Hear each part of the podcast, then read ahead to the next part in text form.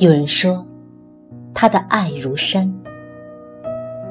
其实他并非天生是山，他曾经是和你和我一样的孩童，比女童要晚熟的物种。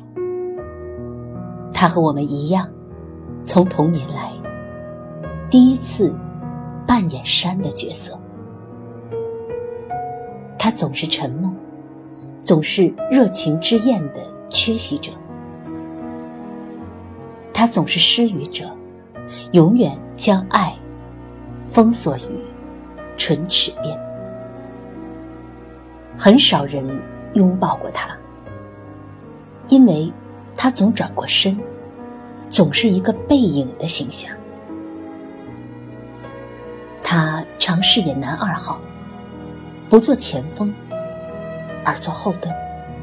他在很多人生活中是个隐秘的角色，但他占据生活。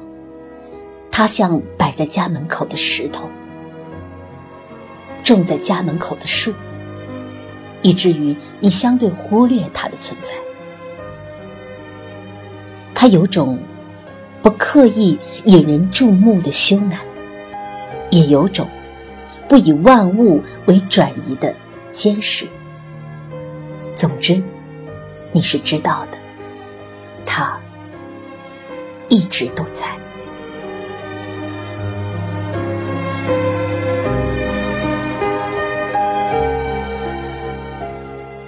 如果你喜欢今天的文字，你可以在微信上搜索“文路夜读”，查看原文。